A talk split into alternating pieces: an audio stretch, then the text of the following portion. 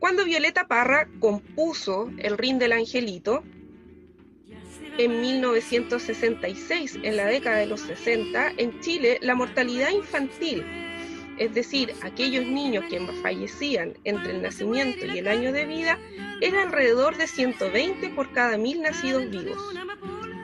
Es decir, en una proporción de cada 10 niños, entre 1 y 2 no iban a sobrevivir al primer año de vida.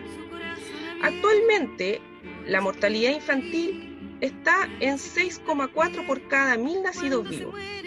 ¿Qué cambió? ¿Qué ha cambiado entre los 70 y nuestros actuales tiempos? ¿Será que habrá mejorado la salud por sí misma? ¿Será producto de la evolución? ¿O será porque también actualmente la infancia cuenta con mayores políticas de protección, cuenta también con mayores posibilidades de mejor nutrición, mayores posibilidades de tener una vivienda y atención de salud oportuna? Esto y mucho más lo contaremos en este nuevo episodio de nuestro querido podcast Salud para principiantes. ¿Añorabas la libertad que llegaría junto a tu mayoría de edad? ¿Te preparaste como nunca para entrar a la universidad? ¿Soñabas con la vida universitaria como te la contaron? Hmm, ¿Y alguna vez te imaginaste que sería así? ¿A través de un computador? Hmm, bueno, tus profesoras tampoco. Recién habíamos aprendido a usar el proyector y ahora de podcast las patudas. Ve a la cocina, trae tu pancito, saca papel y lápiz que aquí comienza Salud Pública para Principiantes, un podcast con contenido sanitizado para la vida en cuarentena.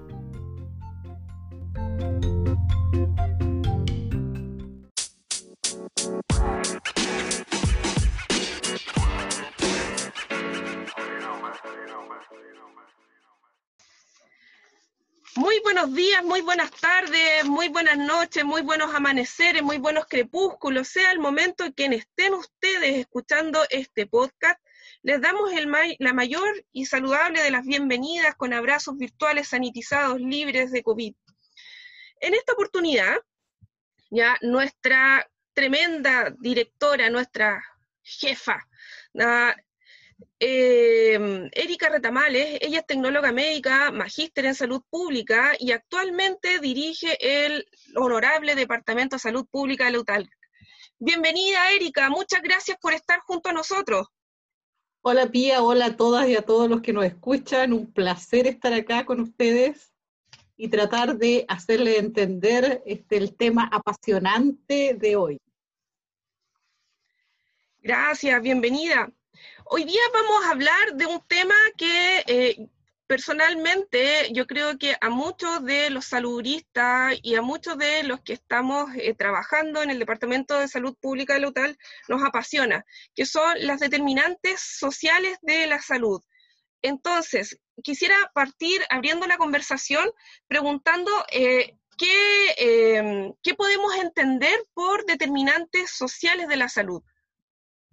Bueno, primero pensar que hay diferentes determinantes eh, en la salud de las personas y mayoritariamente son sociales. Eso es lo fundamental. Y esto, por eso, este énfasis que dan las diferentes organizaciones, OMS y OPS, a la parte social de la salud. ¿Y qué son entonces los determinantes sociales de la salud? Son las circunstancias en que las personas nacen, crecen, trabajan, estudian, incluyendo en estas circunstancias el sistema de salud.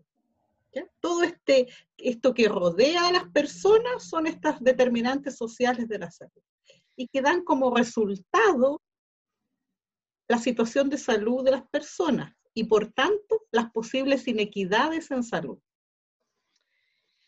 ¿Es de cierto que eh, las determinantes sociales pueden explicar la mayor parte de las inequidades en salud? Claro, claramente si uno empieza con a buscar la causa de la causa de las enfermedades, se va a dar cuenta que la mayoría de las enfermedades tienen una determinación social. Y que las personas, si bien, por ejemplo, tienen tuberculosis, ¿ya? Y la tuberculosis se produce por un bacilo, ¿verdad? Y la causa proximal sería el bacilo. Pero ¿qué llevó a esa persona a exponerse al bacilo? Empezamos a preguntar por qué, por qué, por qué, y llegamos a una causa.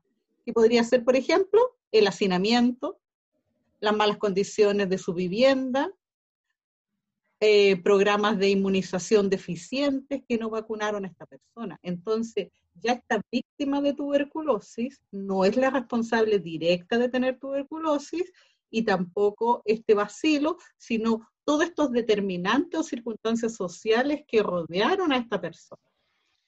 No se, no se, no se enfermó de porfiado. No, no se por, de porfiado, ni de flojo, ni porque no entiende, no, se enfermó porque está expuesto, está en una situación de vulnerabilidad ante su situación social. Perfecto, entonces, eh, eh, para ir entendiendo em, las circunstancias donde transcurre la vida de las personas eh, van a explicar la mayor parte de las inequidades y también se transforman en las causas de base de los resultados sanitarios. Exacto. Entonces, nosotros lo que vamos a ver, lo que dicen las cifras, es que a mayor eh, pobreza de las poblaciones, pobreza tanto eh, material como pobreza social, nosotros nos vamos a enfrentar a peores resultados de salud y tienen un efecto directo en la mortalidad de la población.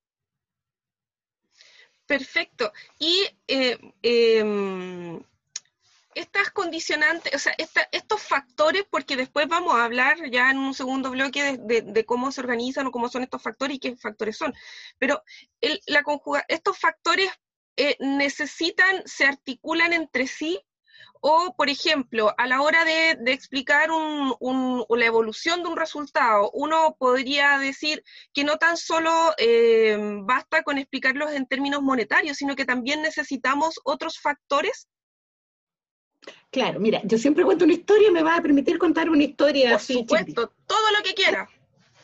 Un caso, ¿ya? La señora Juanita, para usar un término que usan varios, la señora Juanita tiene 80 años, y vive en un e-, edificio de departamentos que le dieron producto de que se le cayó su casa para el terremoto del 2010. Entonces, una solución habitacional son estos, unos departamentos, viviendas tuteladas, los que viven en Talca las pueden ubicar. Pero como tiene cuatro pisos, eh, no tiene ascensor. Entonces la, Juanita, la señora Juanita tiene que subir y bajar. Día lluvioso, torrencialmente y la señora Juanita se da cuenta que se le acabó su sopa años dorados. Por tanto, ve su carnet del Cefam y tiene que ir a retirar su sopa años dorados porque con eso se mantiene. Bueno, la señora Juanita va bajando la escalera y al llegar al primer piso se resbala y cae.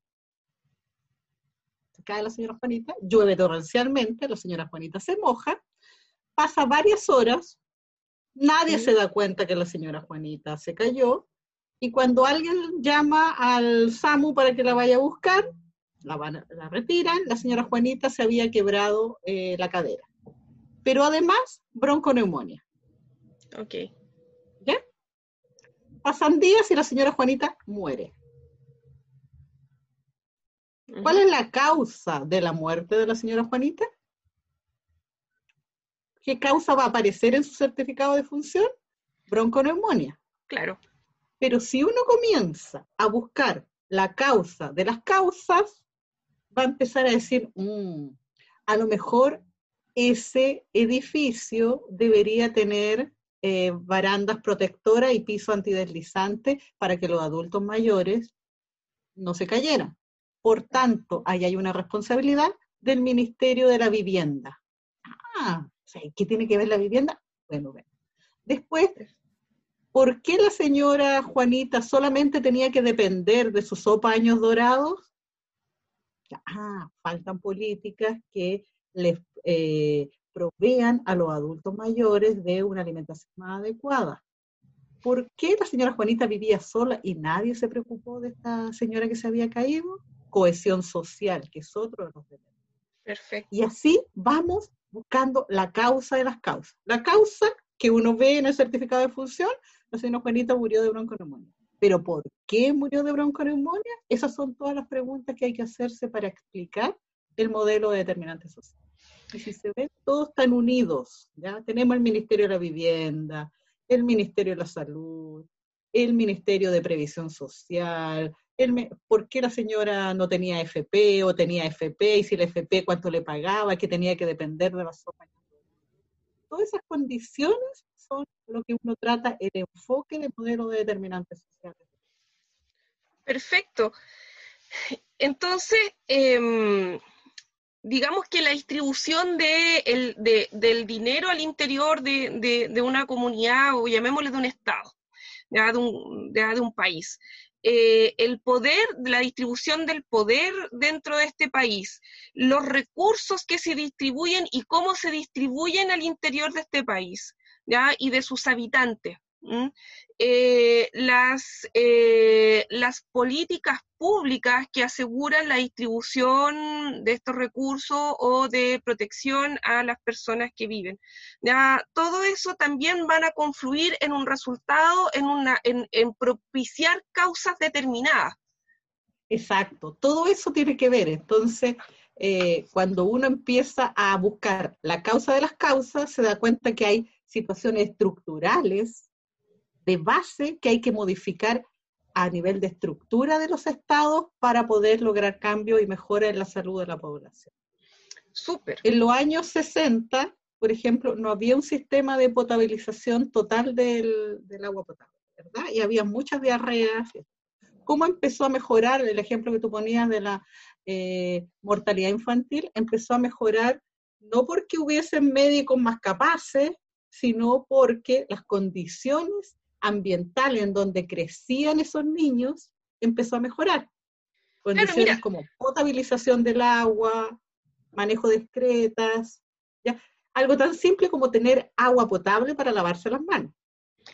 Eso mejoró la, Estuve, estuve, estuve leyendo para poder dar, porque no, uno, uno no encuentra, uno no se sabe de memoria, ni tampoco así como para dársela de intelectual, así como, oh, voy a recordar qué cifra. No, buscando la cifra, la mortalidad eh, infantil, eh, eh, más o menos entendiendo el contexto de, de, de, la canción. En cada canción de Violeta Parra hay un pedazo de historia popular que hay que ponerle mucha atención y se puede sacar muy buena información y se le puede interpretar histórica, sanitaria, o sea, da para todo, como, como dice el dicho popular, da para todos los gastos, da eh, cualquier, cualquier canción, cualquier composición, hasta los bordados de Violeta Parra. Entonces, buscando, claro, o sea, me, topé con curvas y me topé con un artículo que comparaba las mortalidades infantiles entre los 60 y los 80. Ojo que en los 80 tampoco era así tan linda la mortalidad infantil, era de 30 y algo ya que también sigue siendo una cifra así como media escalofriante. Em, pero sí era harto mejor que los 120 de los 60 y de los 200 y tantos, casi 300 en, a principio de siglo. Entonces, el, el, el, quiebre se marca principalmente después de los 60, ¿ya? pero el Producto Interno o la cantidad como de riqueza por cada habitante no mejoró circunstancialmente en esas tres décadas, 60, 70 y 80. Ya, el desempleo tampoco se mantuvo, era mejor el desempleo en, en, los 70, era como la cifra más baja y de ahí eran de dos dígitos, ya no, no mejoró como la, la, la economía de los bolsillos de las familias pero sí eh, lo que, lo que este artículo de, atribuía, ya que si bien no había una disminución de la pobreza, sí habían políticas públicas de protección. Sí eh, eh, se debe, más o menos un tercio de la disminución es explicable por el acceso a métodos anticonceptivos, a, a, políticas de planificación familiar, que más o menos parten como por ahí por el 58. ¿Ya? Eh, y un tercio, un 33%, no es, no es menor. Y el otro 60 y tantos por ciento es precisamente porque tenían acceso a, prestaciones, o sea, acceso a contención de la desnutrición, acceso a potabilización del agua, a mejores condiciones de vivienda, se vacunaron porque se empezaron a vacunar, ¿ya? y empezó a haber mayor eh, control y acceso a prestaciones de salud, que antes eran más bien por caridad y ahora había un, por lo menos un Servicio Nacional de Salud que está funcionando. ¿ya? Pero sin embargo, no, no estaba en, en, en lo que eh, era plata, por así decirlo, no, no, no era una nación más rica. ¿ya?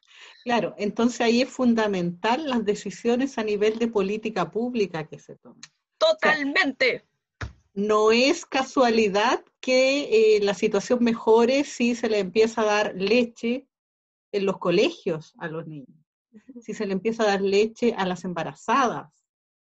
Entonces, cuando eh, se escucha decir, no importe quién gobierne, o sea, ese es un craso error mirado desde la política pública y de la salud de la población. Sí importa quién gobierne, porque dependiendo de quién gobierne, las políticas públicas van a favorecer a la población.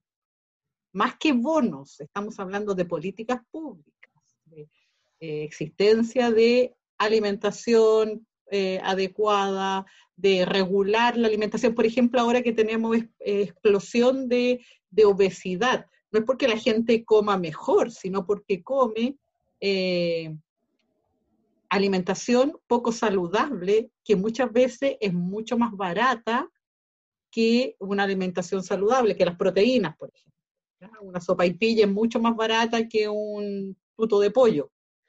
Entonces, eso también son políticas eh, políticas. Si nosotros hiciéramos una política de fomento de la alimentación saludable, dando subsidio a la alimentación saludable, claramente la gente querría comer eh, y podría, más que querría, podría comer alimentación más saludable. Claro, o sea, el, el, el, tema va más allá de, de, de, elegir por, por intención, sino que, sino que también a tener las posibilidades reales de, poder elegir.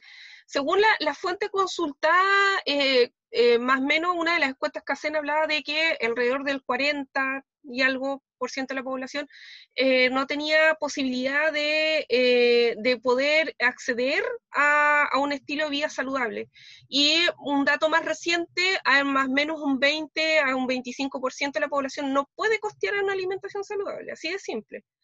Entonces, claro que también el, el desarrollo de, de de, de, política, bueno, como no pueden costear, eso también explica cuando tú miras la, la proporción de eh, personas con obesidad según su vulnerabilidad socio, socioeconómica. Entonces, entre más vulnerable socioeconómica, la probabilidad de ser, de ser una persona con obesidad es mayor que en la medida que, que, te va acomodando. Y eso no tan solo es por el acceso efectivo a comprar el alimento, sino que también por un montón de circunstancias que van, eh, que van alrededor de. O sea, si yo tengo barrios que son, que son más vulnerables, probablemente la fuente principal de eh, distribución de alimentos sean los almaceneros. ¿verdad? Y el almacenero, eh, el, para costo efectivo para él es más, más fácil traer alimentos procesados que son más baratos ah, que, eh, ponte tú, vender, no sé, la posta, el vacuno, que son muy caros. Ah, son carísimos, mm, al igual que también las leguminosas no son tan baratas como, como, como uno creería. Ahora, em, para ir cerrando este bloque, me gustaría eh, que retomáramos, o sea, básicamente cuando hablamos de determinantes eh, de la salud, determinantes sociales de la salud, hablamos de aquellas circunstancias de vida que se van a eh, conjugar, articular y van a explicar la mayor parte de inequidades de los resultados sanitarios.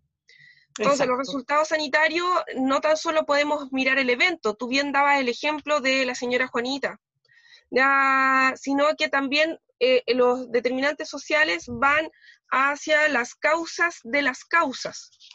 Exacto, eso es lo que uno tiene que, el enfoque es buscar la causa de las causas de esa condición de salud. Ahora, me, me, me gustaría eh, saber si eh, ¿hay alguna propuesta eh, o alguna indicación o recomendaciones sobre eh, el, el, logro de o el trabajar sobre las determinantes sociales para lograr resultados sanitarios? A ver, lo que, lo que se propone a nivel internacional, la OMS y la OPS, como medida para lograr este enfoque determinante social de la salud, es avanzar hacia el concepto de salud universal. ¿Ya?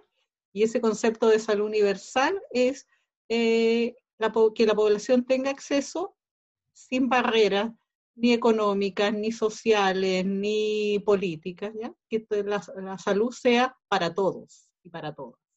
Entonces, una de las maneras de lograr este cambio eh, la salud eh, el concepto de salud universal, que no solamente es la atención sanitaria, sino que, por ejemplo, eh, que los medicamentos sean accesibles a toda la población.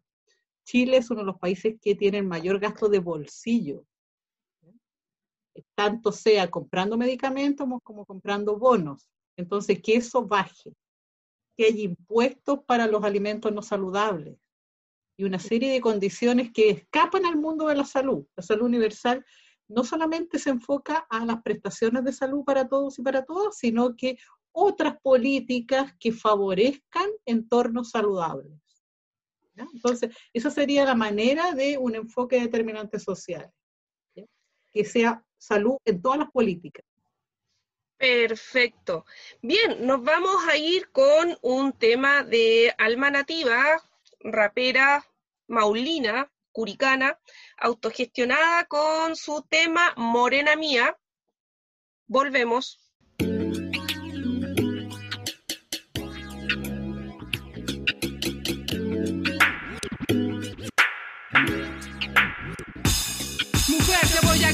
Más que mi madre, mi amiga, mi abrigo al verme crecer, la razón por qué sigo viva. Aprendí de tus valores, tu cariño, tus maneras, aprendí tu valentía al quedarte madre soltera con tres hijas, pero nunca nada nos falta, ni comida ni armonía, tu amor siempre no pasó, tu fortaleza. Duro sudaste gorda gotas, pero veo con el tiempo que tu fuerza se agota. Te amo, escucho todos tus consejos, hermosa vieja, pero desde que recuerdo me llamaste negro abeja. No lo justifico, pero faltó algo en mi infancia. Palabras soy mi padre, un apoyo en esta experiencia. Paciencia, me rescató del precipicio de mi vida bohemia y de mi vicio. tu sacrificio, ahora me doy cuenta de todo que siempre le echaste para adelante, fuera punto y codo. Yo siempre a mi modo, nunca escuché cuando decías que me cuide de traiciones, de la calle, de la envidia. Pero mi rebeldía me hizo conocer el mundo y te llevó a mi corazón en donde sean todos rumbos. Mi sangre, eres la luz que me ilumina. Yo te respeto y te valoro, madre mía. Aprovecho en vida el amor que nos liga. Y le pido al de los cielos que te bendiga. Mi sangre, eres la luz que me ilumina. Yo te respeto y te valoro, madre mía. Aprovecho en vida el amor que nos liga. Y le pido al de los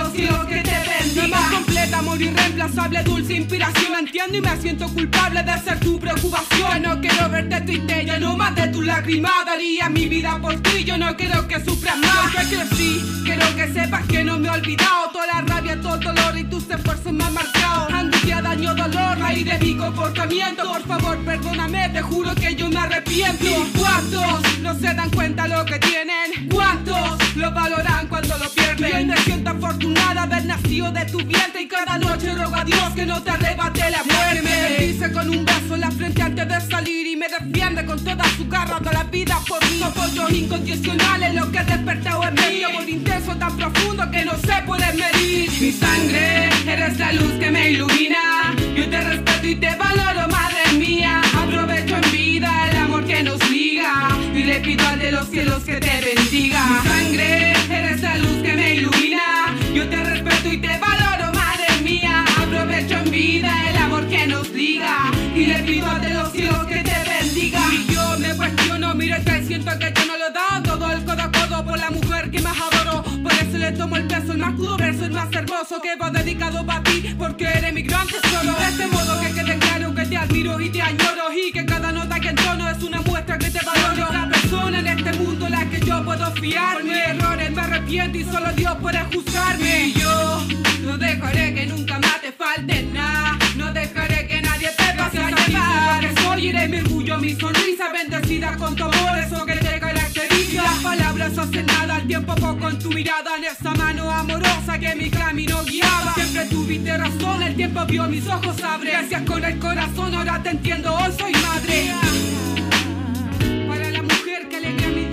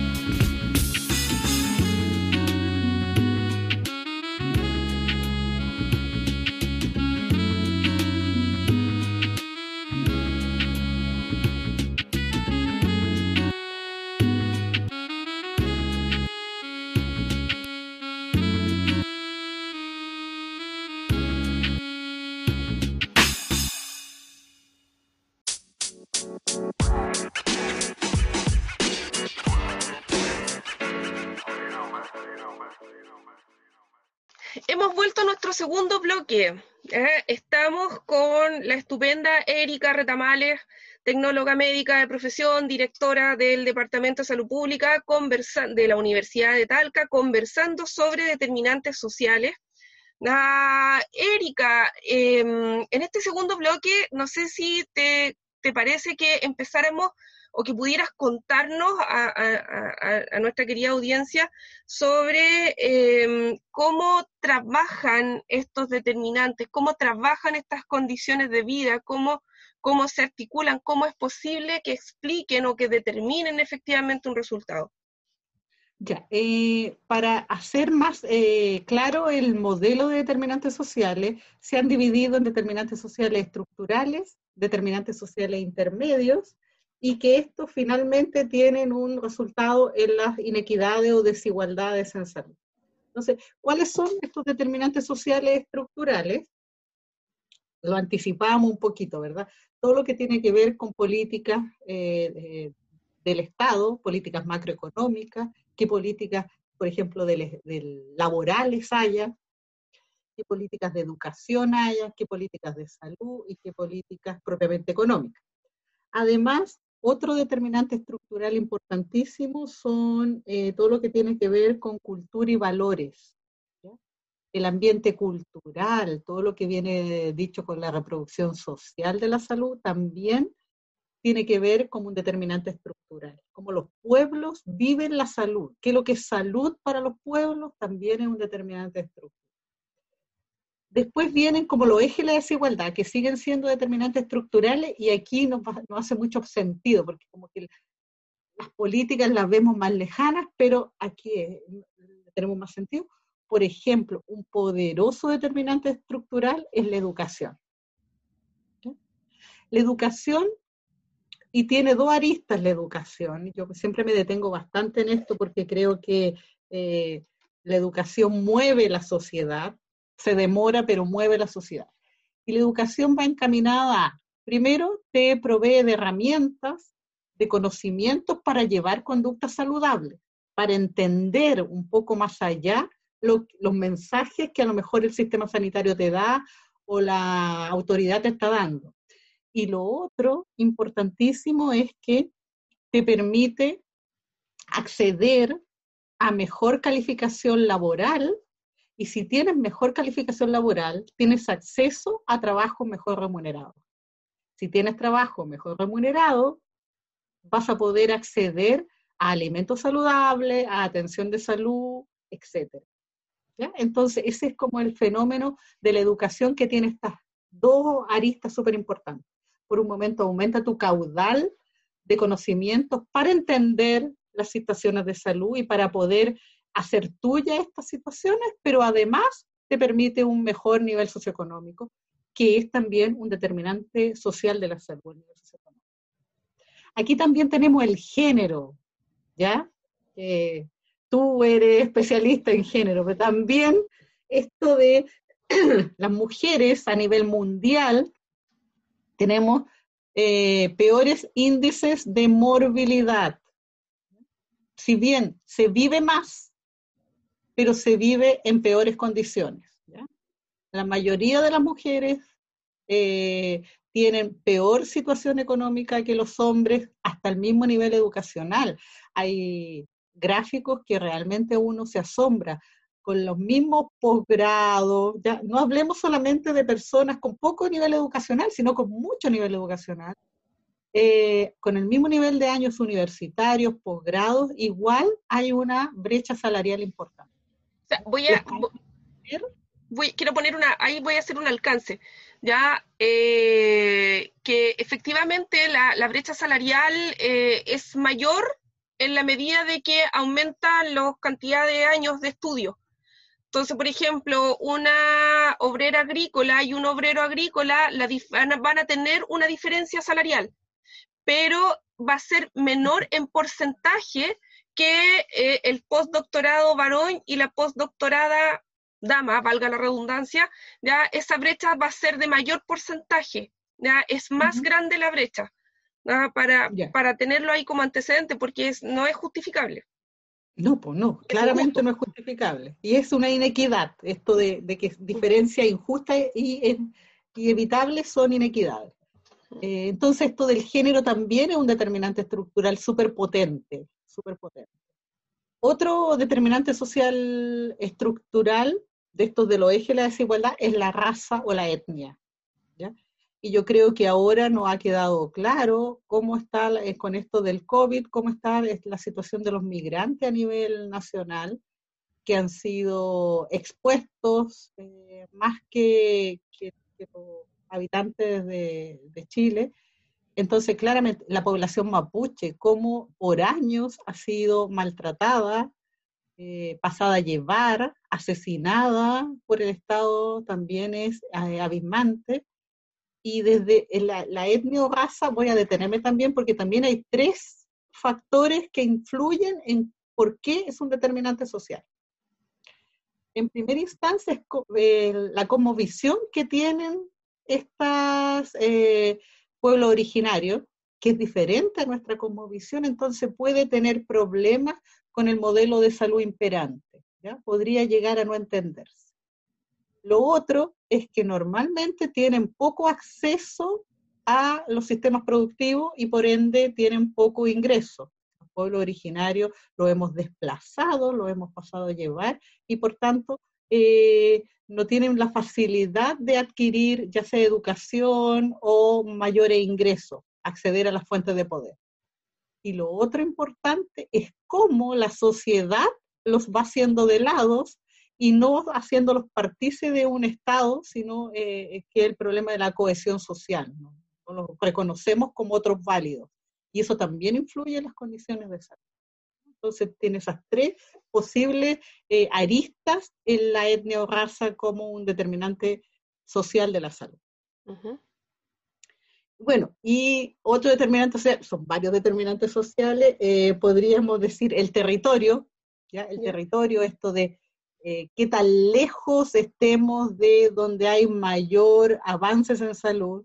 en Chile es uh. conocido que si alguien está muy enfermo o necesita un subespecialista, no se queda en su región, sino que ¿dónde va? A Santiago. ¿Ya? Entonces, entonces también se constituye un, un freno, una, algo inequitativo para la salud de los pueblos más o de las ciudades con mayor lejanía, de los centros de eh, salud, de especialización en salud y todo eso. No, y de hecho nosotros tenemos, tenemos territorios que están prácticamente aislados. o sea, eh, o sea hay, que, hay que salir un poco de... Mm, yo creo que todas las personas necesitamos su cuota de calle, ¿ya? Eh, y claro, o sea, yo, mm, yo trabajé muchos años como, como matrona de atención primaria y acá en la región, en la provincia, hay lugares que están aisladísimos. Ah, que si bien están, qué sé yo, a 16 o 20 o 30 kilómetros, están por caminos que son espantosos y que básicamente em, la ronda de salud es capaz de llegar una vez al mes. ah, donde hay, hay, hay problemas que se concentran precisamente en las regiones de aislamiento geográfico, como eh, el incesto, también como el alcoholismo, como el analfabetismo. Ah, y estamos hablando en la provincia, en la región también hay lugares que son muy, que están muy remotamente aislados, donde que tienen muy difícil acceso. Y si nos desplazamos más al sur, eh, la, proporción de, aislamiento geográfico real es brutal. Eh, claro, y eso es algo que determina el estado de salud de las poblaciones. Entonces, en estado de emergencia o de algo más complicado, van a tener peores resultados sanitarios. Claro, sí. Eso también es, el, el sistema de salud también va a ser un determinante social y más en estos lugares donde hay eh, aislamiento o bien no, hay, no existe la provisión adecuada de personal sanitario que pueda atender a la población. Sí. Hay, eh, no sé si yo recuerdo mal o estoy inventando, pero en la, la, mortalidad infantil acá en Chile no es pareja. El promedio que es bonito, pero los contrastes son bien grandes. Creo que, eh, bueno, en Vitacura es muy baja, ¿ya? Comparado con la Araucanía, y aquí, no sé, no estoy segura, pero la Araucanía creo que es de dos dígitos. Sí, sí. Mira, en general, lo que uno tiene que entender es que la, la enfermedad no es eh, al azar, ¿ya? Porque si fuera al azar, tendríamos, por ejemplo, mortalidad infantil, algo similar de acuerdo a la ley de probabilidades en todo el país. Pero ¿Qué no, ese? no es al azar, sino bien la enfermedad es, está determinada por ciertos condicionantes. Entonces, la universidad, la, enfermedad no es al azar. La la 1 de epidemiología. La, universidad, la, la enfermedad no es algo azaroso ni aleatorio, sino que va a estar congregada en ciertos grupos. En ciertos grupos que van a ser que tenga los determinantes sociales en contra. Entonces, si uno empieza a ver todas las cifras de salud, uno se da cuenta que hay ciertas comunas a nivel nacional que normalmente son las mismas que tienen el mejor ICBU, que es el índice de calidad de vida urbana, porque otro fenómeno, la calidad de vida en la ciudad tiene mejores eh, resultados sanitarios que la calidad de vida en la parte rural. Pero dentro de la, del ICBU, de la eh, calidad de vida urbana, tenemos 10 comunas a nivel nacional que tienen los mejores índices de calidad de vida urbana y paradojalmente también tienen los mejores índices de salud. Y ahí está Vitacura, La Reina, Viña del Mar también, dentro de los mejor calidad. Entonces no es aleatorio, no, no es así. Claro, tampoco no es porque la gente sea irresponsable, ni ya, ni no. No, no, claramente, no. O sea, mm. eh, las personas eh, optan por, por lo que pueden hacer en salud. No eligen ciertas condiciones, sino lo que pueden hacer, y eso es una, eh, un entramado entre determinantes sociales estructurales, determinantes sociales intermedios, las condiciones de vida de las personas el sistema de salud que tienen y todo su mundo de endoculturación y socialización, que también viene a eh, ser parte de esta multicausalidad, de esta red de multicausalidad del estado de salud de la persona. Perfecto. Hasta ahora hemos hablado de, en esta segunda parte hemos hablado de determinantes estructurales. ¿ya? Podríamos, eh, em, los determinantes estructurales, no sé si entendí bien, ya estamos hablando de aquellas condiciones que van a generar gradiente social. Eh, y, em, y estos, eh, estos serían, estos factores serían. Ah, ya. Las políticas macroeconómicas. Políticas macroeconómicas, ya. De todo tipo, de, para todas las políticas. El estado de bienestar, cómo el Estado se hace cargo de proveer atención a estas personas, ¿verdad? Que exista dentro del Estado esta política de sí, existen derechos para la población. ¿ya? Más o menos eso del estado de bienestar. Perfecto. También tiene que ver con, esa es la estructura. Otros determinantes sociales son... Estructurales. Estructurales, la clase social, el nivel socioeconómico, la educación, ¿Ya? la raza, la etnia, el Ajá. género, Ajá. la cultura y valores. Perfecto. Grandes rasgos. Ya, a El rasgos. territorio se nos olvida. El ¿Perdón? territorio también. El territorio. Esto de rural urbano también es un determinante estructural.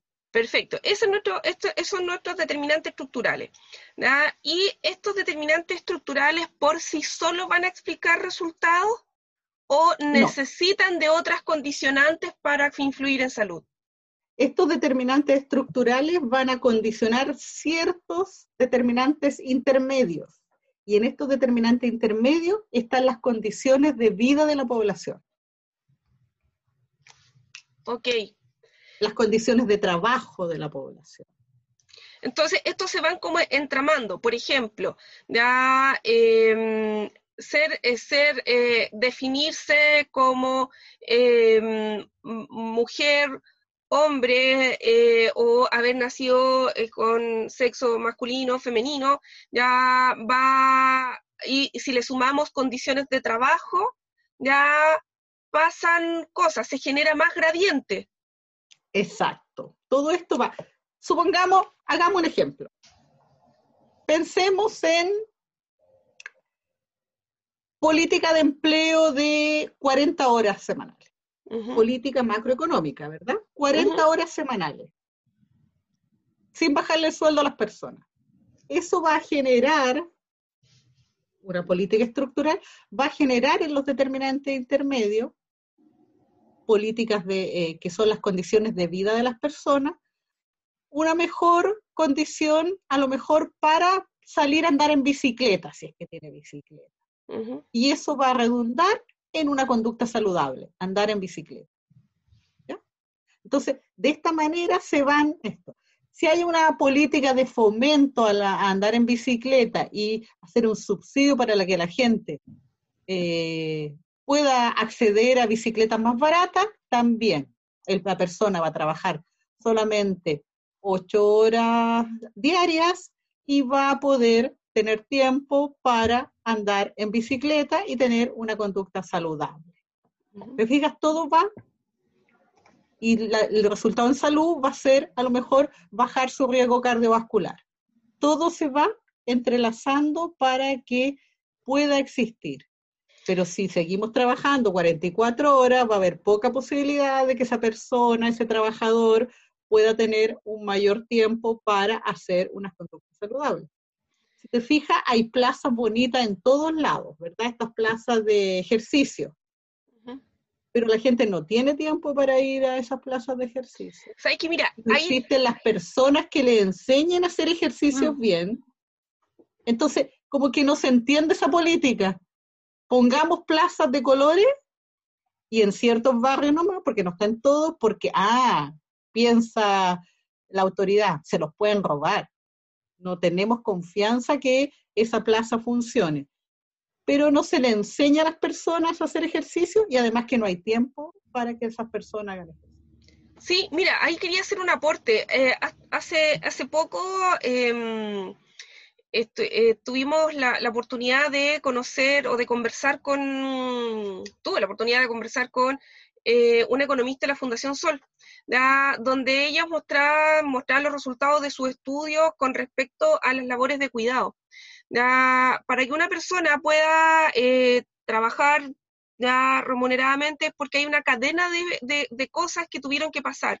Por ejemplo, para que tú eh, puedas em, salir o, o- trabajar remuneradamente, alguien tiene que comprar el alimento, alguien tiene que preparar el alimento, alguien tiene que em, eh, cocinar este alimento, mantener este alimento, lavar ropa. Te fijas, es una cadena de producción que se le llama trabajo de cuidado. Ya habitualmente este trabajo de cuidado Mujeres. recae en las mujeres. Ya eh, habitualmente, históricamente, recae en las mujeres. Y esto le suma muchísimas horas de trabajo más. Y independiente de, em, de la- del estrato social, en las mujeres más eh, vulnerables, de estratos de niveles socioeconómicos más, más desposeídos, le suma alrededor de 40 horas más, un poco más de 40 horas más, no recuerdo bien, ya a la jornada ya de 45 horas. Yo por eso al hombre lo puse andando en bicicleta, no se me ocurrió poner una mujer que va a salir andando en bicicleta, ¿te fijas? Claro. El hombre Entonces- trabajador, así. Claro, la, la, en, y en, la- en los niveles más altos esta carga de trabajo, de, de trabajo doméstico no remunerado, de trabajo de cuidado, era de un 37 horas semanales, pero es porque el resto se las transferían a otra persona, Es a otra- y, a otra- y esa persona Y a otra otra mujer. mujer.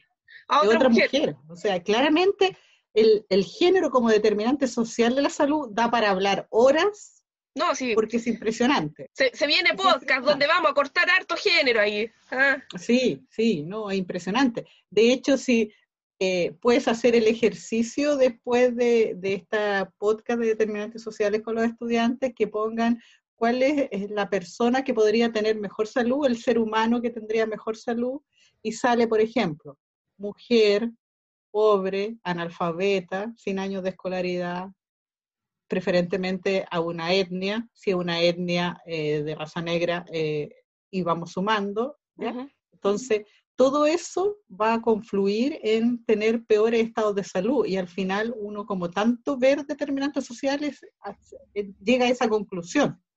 Claro, o sea, llega en un momento en que todo lo ves como determinante. Claro, claro. Uno to- en todo momento está viendo determinantes sociales. lo veo determinantes.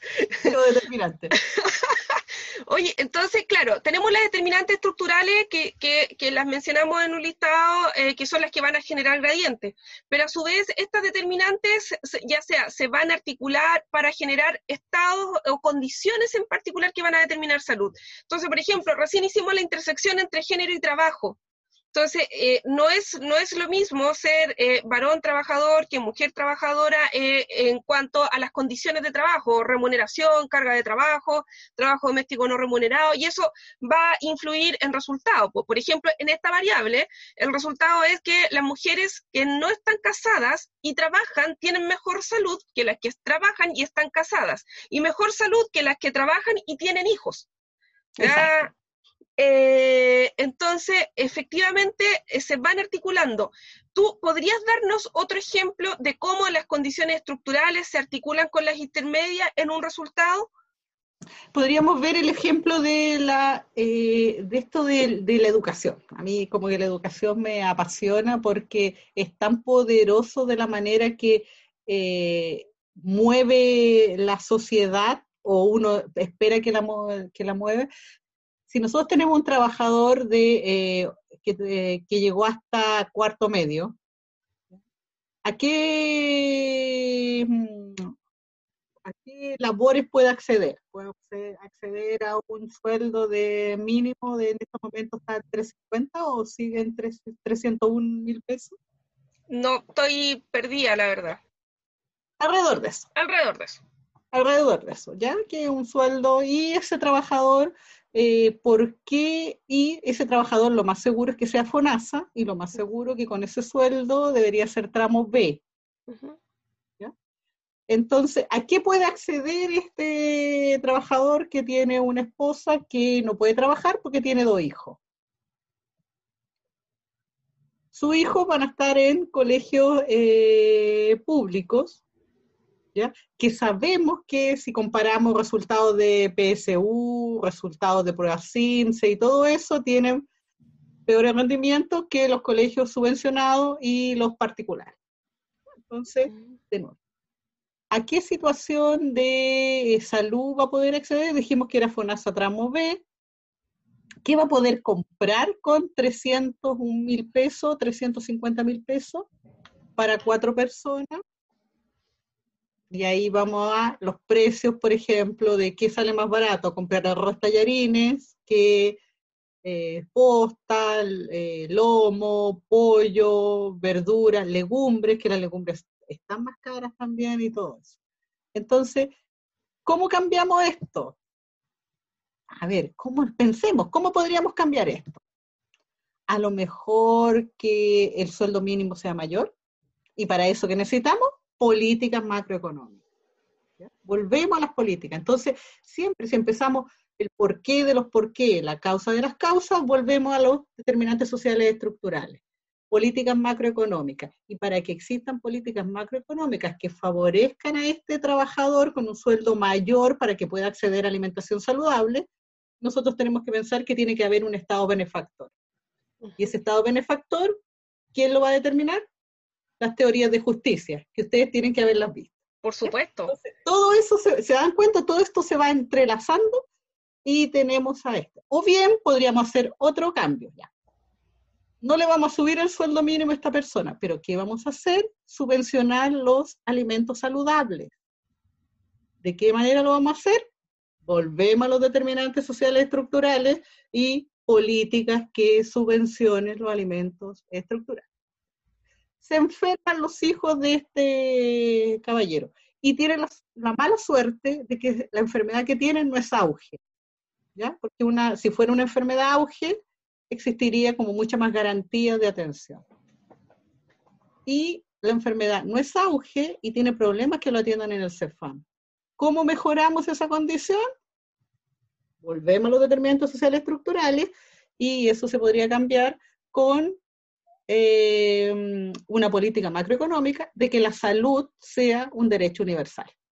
Perfecto. Y así, fíjate, en todo momento uno la condición de salud de la persona y empieza a retroceder cuál es la causa de las causas y llegamos finalmente a los determinantes sociales estructurales que son los que determinan, valga la redundancia, la salud de las personas. Pensemos que la salud no es solamente el resultado de un, del sistema sanitario, sino que todo, pues, todo tiene que ver con salud, no solamente el resultado del delantal blanco, digo yo siempre. Claro. No, todo tiene que ver con salud. Perfecto creo que nos podemos ir a... Eh, ah, y no, sin antes de eh, resumir ya teníamos, nombramos eh, los principales determinantes estructurales, ya aquellos que generan gradiente. Y podríamos eh, enlistar eh, aquellos principales determinantes intermedios que recordemos que son los con los cuales, a través de los cuales van a operar los, determinantes estructurales. lo, los principales intermedios son los recursos materiales, las condiciones de vida, las condiciones biológicas también. No es lo mismo ser niño que adulto o que anciano en este país. Eh, el entorno residencial, cuánta contaminación hay en un lugar, cuántos sitios eriazo, cuántos vertederos hay en ese lugar y todo eso, y el sistema de salud. Es un poderoso determinante intermedio. Sí, perfecto. Bien, nos vamos a, una pausa con el tema El otro Chile de portavoz. Volvemos para hablar de COVID y determinantes sociales. Nos vamos.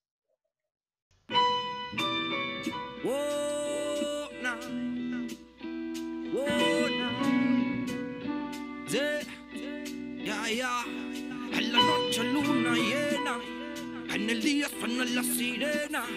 Uh, na, na, na. Yeah. Uh, na, na, Vengo de Chile, el bajo Chile es anónimo, actores secundarios en un filme antagónico. Ese Chile es al que definen de clase media, pero tiene las medias deudas que los afligen y lo asedian. El Chile de mis iguales y los tuyos que no salen en las páginas sociales del Mercurio. No tienen estatua y no tienen calles principales y no son grandes personajes en las putas historias oficiales. El de montones de poblaciones que nacieron por los mismos pobladores en las tomas de terreno. El de casas bajas variadas y los bloques las casas chubi y los departamentos básicos pa' pobres. El de los almacenes y bazares varios. Que quiebran cuando invade el barrio un supermercado. El de los cachureos peripersias que resisten con fuerza al monopolio bestia del centro comercial. El de los que se van en metro pa' la vega. Parados y repletos y en metros a la casa llegan. De los que hacen su viaje entran Santiago Micro y no pagan el pasaje cuando está a la mano, mijo. El chile de los carritos de completo y sopa y pillas que siempre pillas en la esquina de un gueto donde hay menos escuelas que botillería. El Chile de mis secuelas, de mis penas y mis alegrías. Chile común y corriente.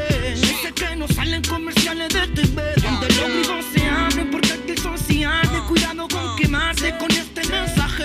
Vengo de Chile común y corriente. Sé que no salen comerciales de TV. Donde los vivos se abren porque aquí son sociales. Cuidado con quemarte con este mensaje. Vengo del Chile de Víctor Jara y la Violeta Barra los hermanos Vergara, el Cizarro y el Zafrada. El Chile de los 33 mineros atrapados que casi murieron por culpa de negrero empresario. Ese Chile de los liceos industriales, particulares, subvencionados y municipales. El de universitarios endeudados que tienen que pagar como dos carreras más de las que han estudiado.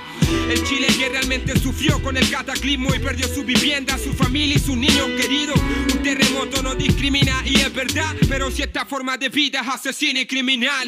El de los hospitales colapsados, donde no hay camillas y te atienden en las sillas o en cualquier lado. Y en invierno los pasillos están llenos de niños enfermos y un infierno es si el auge no te. El de vendedores ambulantes, de estudiantes, deudores, trabajadores y cesantes. Frustrado, el de subcontratado, portuario, mineros, pobladores y obreros explotados. Vengo del Chile de la mayoría, que cargan el lomo el trono de unos pocos todo el puto día. El que está en la pena de mi poesía, el Chile de mis secuelas, de mis penas y mis alegrías. Chile común y corriente. Dice que no salen comerciales de TV. Donde los grifos se abren porque aquí son. Cuidado con quemarse con este mensaje. Vengo de Chile común y corriente.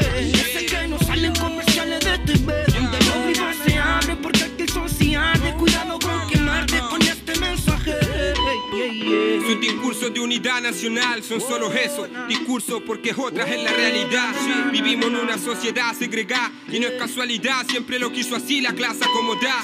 Por eso cuando en Chile pienso, no te hablo de bandera, de emblemas, te hablo del Chile que vengo. Lo siento, pero si algún día grito viva Chile, será el día en que realmente Chile sea del pueblo libre.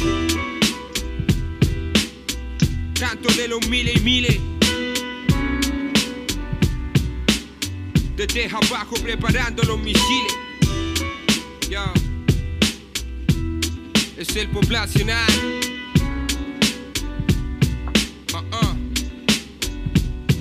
Yeah.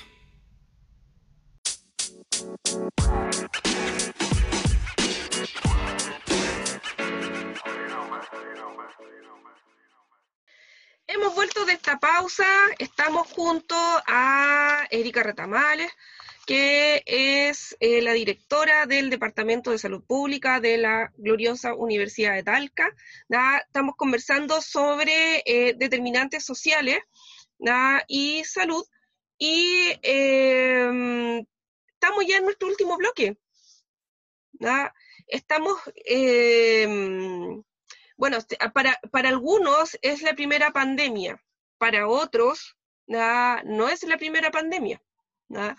Y para otros ya tienen más de dos pandemias en el cuerpo.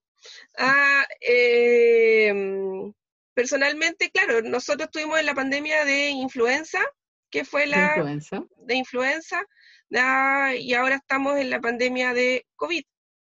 ¿Cómo podríamos mirar esto desde esta perspectiva de determinantes sociales?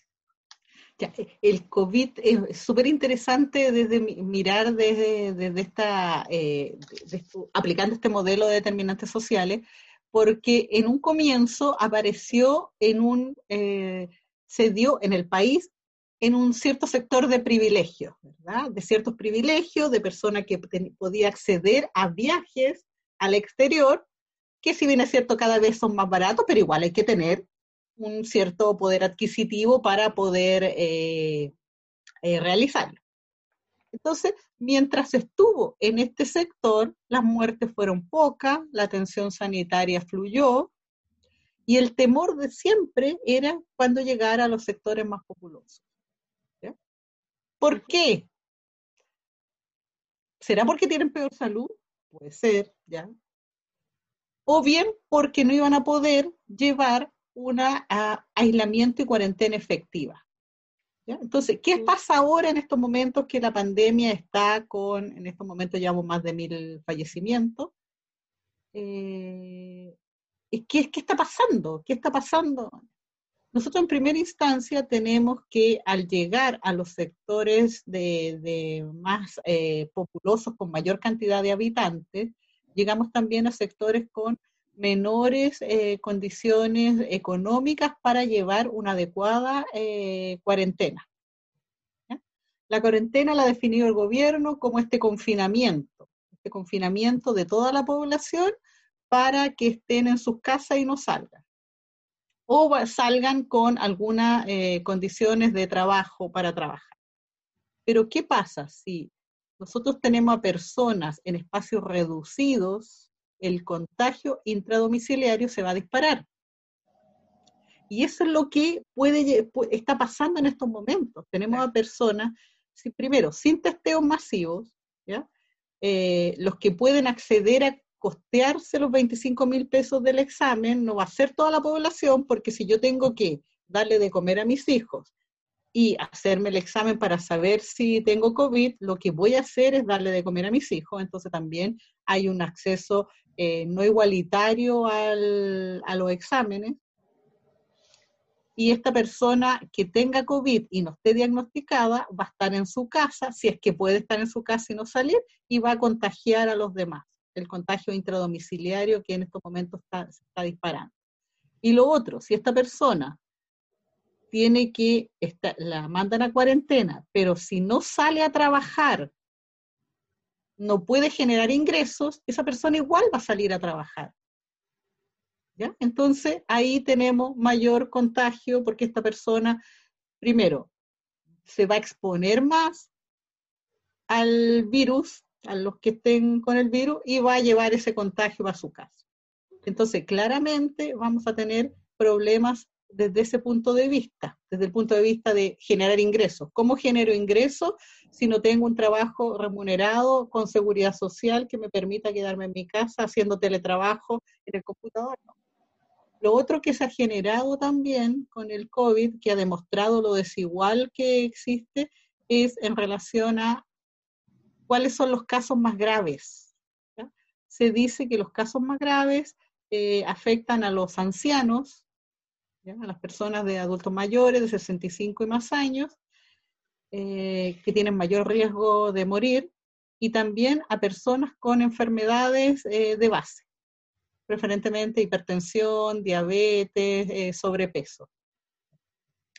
Pero si nosotros revisamos las cifras en este país, tenemos una, un sistema de previsión absolutamente que colapsó, deficiente, con pensiones, yo creo que ustedes investigan en su familiar, en su abuelito, pensiones que están muy por debajo de lo que eh, es necesario para vivir, por tanto tenemos una población empobrecida adultos mayores y esos adultos mayores son los que tienen mayor riesgo.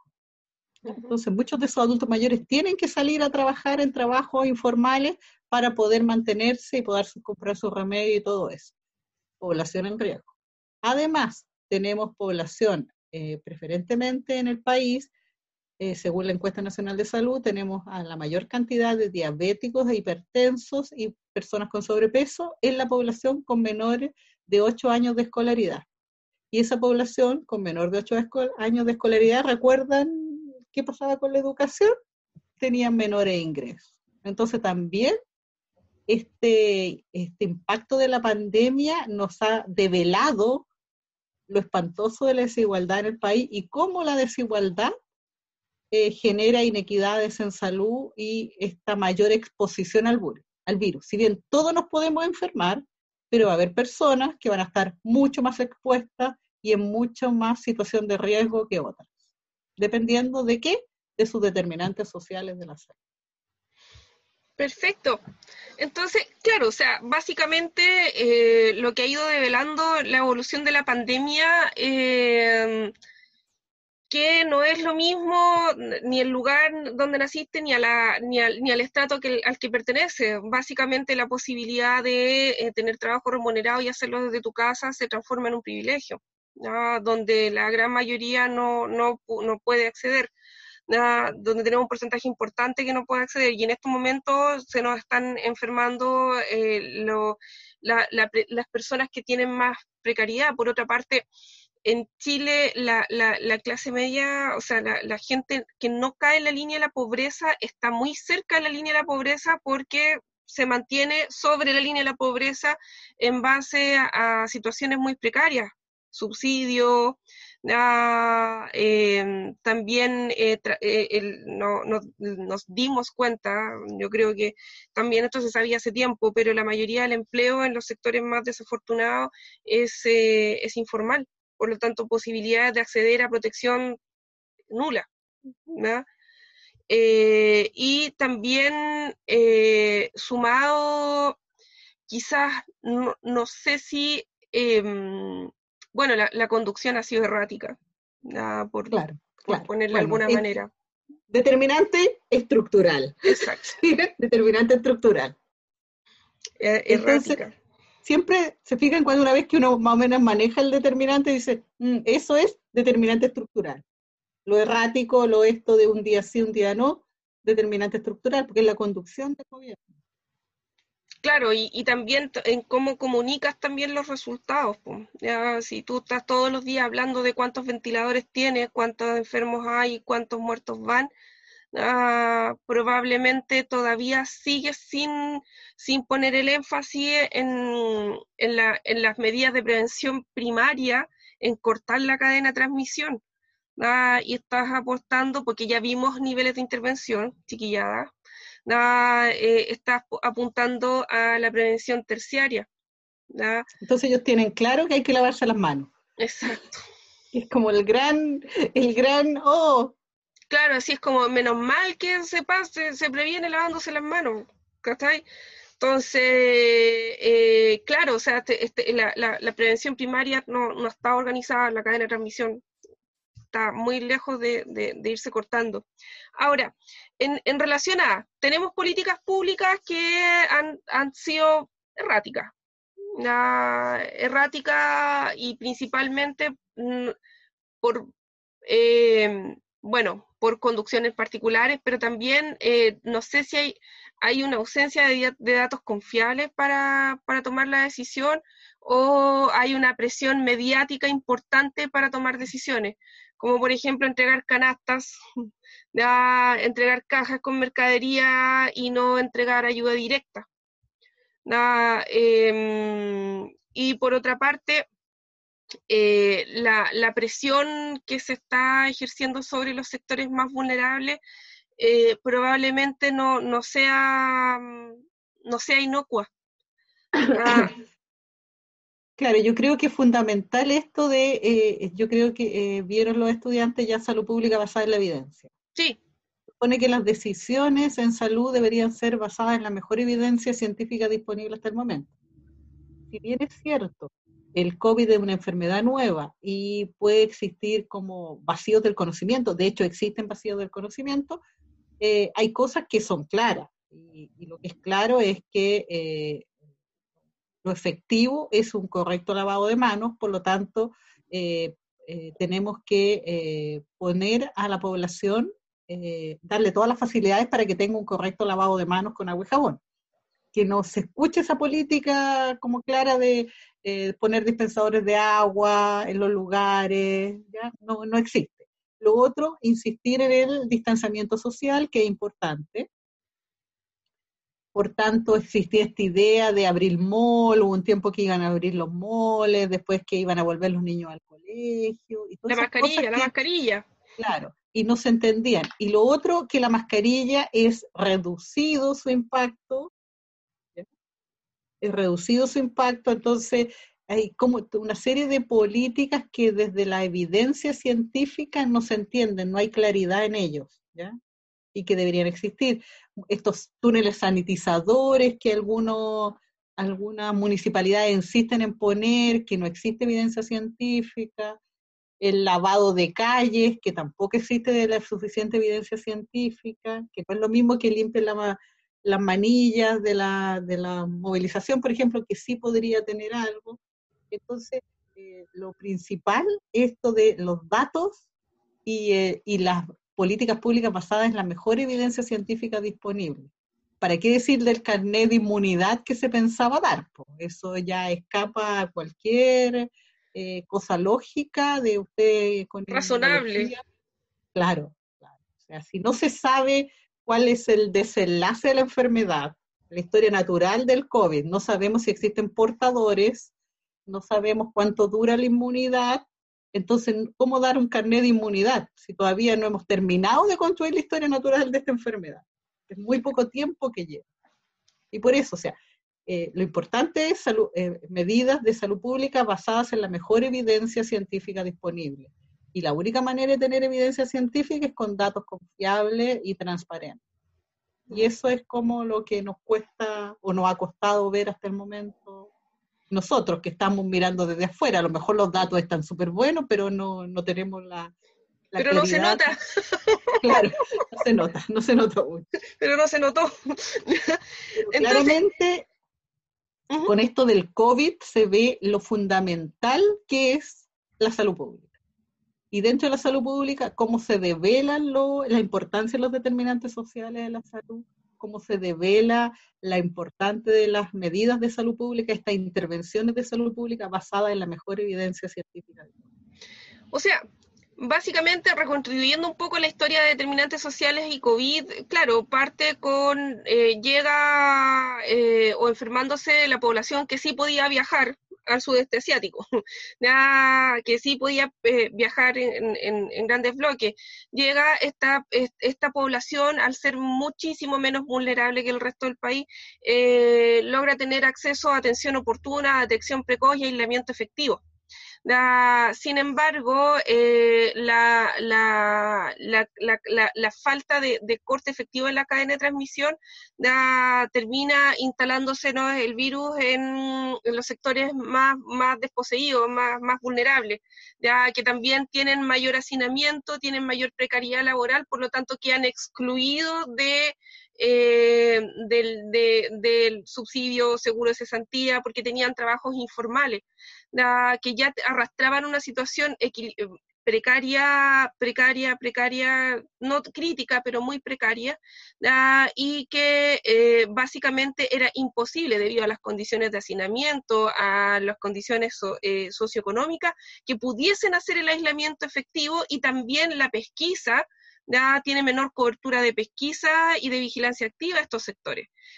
Por lo tanto, entre políticas públicas, vulnerabilidades propias, territorio, em, condiciones socioeconómicas y de trabajo, podríamos estar explicando cómo, eh, cómo ha sido difícil de la contención, sumado también a los manejos epidemiológicos erráticos, porque se sigue apostando a estrategias que no han demostrado ser eficaces. Ah, y las estrategias que sí han demostrado ser eficaces, que sirvió para la pandemia del 2009, que ha servido para contener el tifus, el ébola, el dengue, que es vigilancia activa de los casos activos y aislamiento de estos casos activos y cortar la cadena de transmisiones tampoco ha sido eh, efectivamente implementada, sino que se apuesta a eh, el nivel terciario de intervenciones. ¿Quiere, esto de aislamiento de los casos se usa de antaño, o sea, bíblico incluso. Siempre.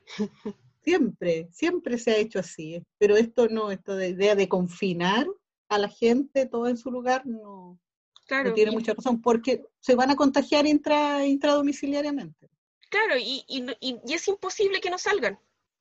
No, no. sobre todo si, si, sobre todo si tienen que salir a, ganar el pan, a, matar el hambre. Ah. Es un, es un buen momento para estudiar determinantes sociales. Lamentablemente, lamentablemente eh, por la situación, pero queda mucho más claro eh, cómo se develan esto, esta influencia terrible de la determinación social de la salud en la población. Perfecto. Bien, eh, te quería dar las gracias por tu tiempo, eh, por, tu tremenda disposición y tu claridad. Eh, y quería cerrar este podcast con un último tema, ya, con, de Anatiyut, Somos Sur. Muchas gracias, audiencia, estudiantes. que esperamos que les haya gustado. Nos estamos viendo en una próxima oportunidad. Un abrazo. Un gusto, adiós. Chao.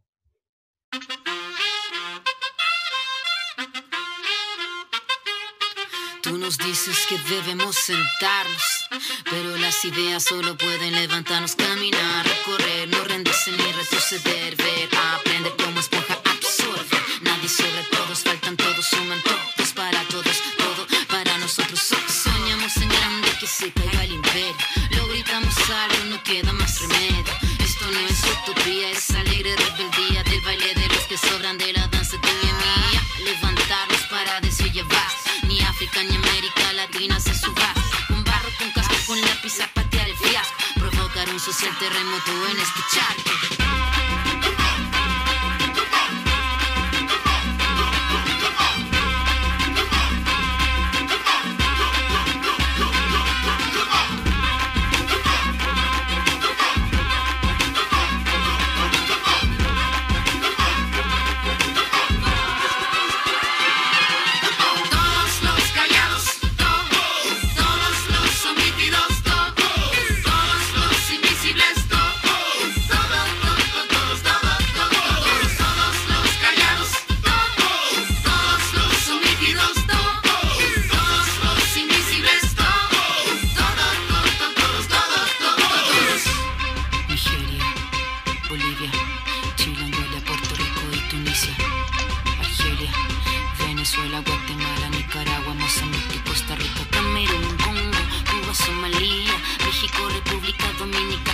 ciudadanía fuera yanqui de América Latina, franceses, ingleses y holandeses. Y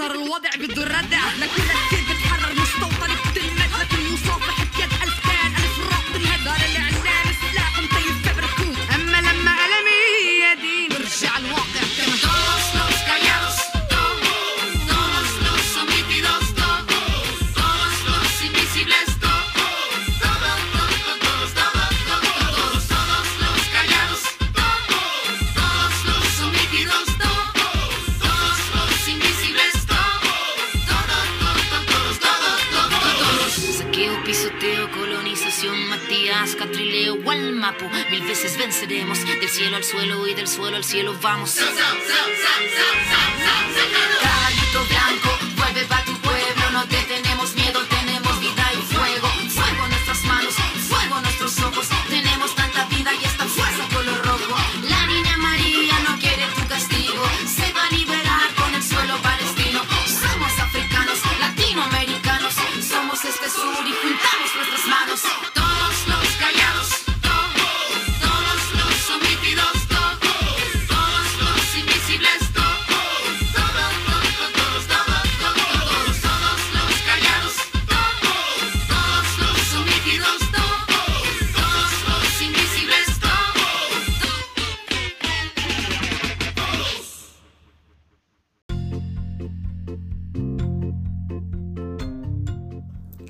colorín colorado, este podcast se ha acabado. Esperamos que hayas sobrevivido al ataque de aburrimiento. Mm. Gracias por acompañarnos y será hasta la próxima.